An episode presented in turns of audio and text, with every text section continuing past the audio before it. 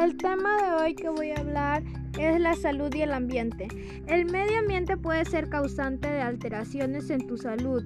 El ruido y la contaminación, la calidad del agua o el exceso de químicos en tu vida son algunos de los factores medioambientales que pueden causar deterioro en tu organismo.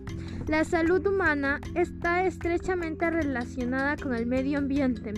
Por poner ejemplos, todos y todas respiramos el aire que nos rodea, ingerimos todo tipo de sustancias junto con nuestros alimentos o simplemente sufrimos el ruido de las ciudades. Para eso debemos asumir algunas acciones para preservar la salud y el ambiente, como por ejemplo reciclar, que es algo que se debe enseñar desde pequeños. El usar productos que reutilicemos también es otra.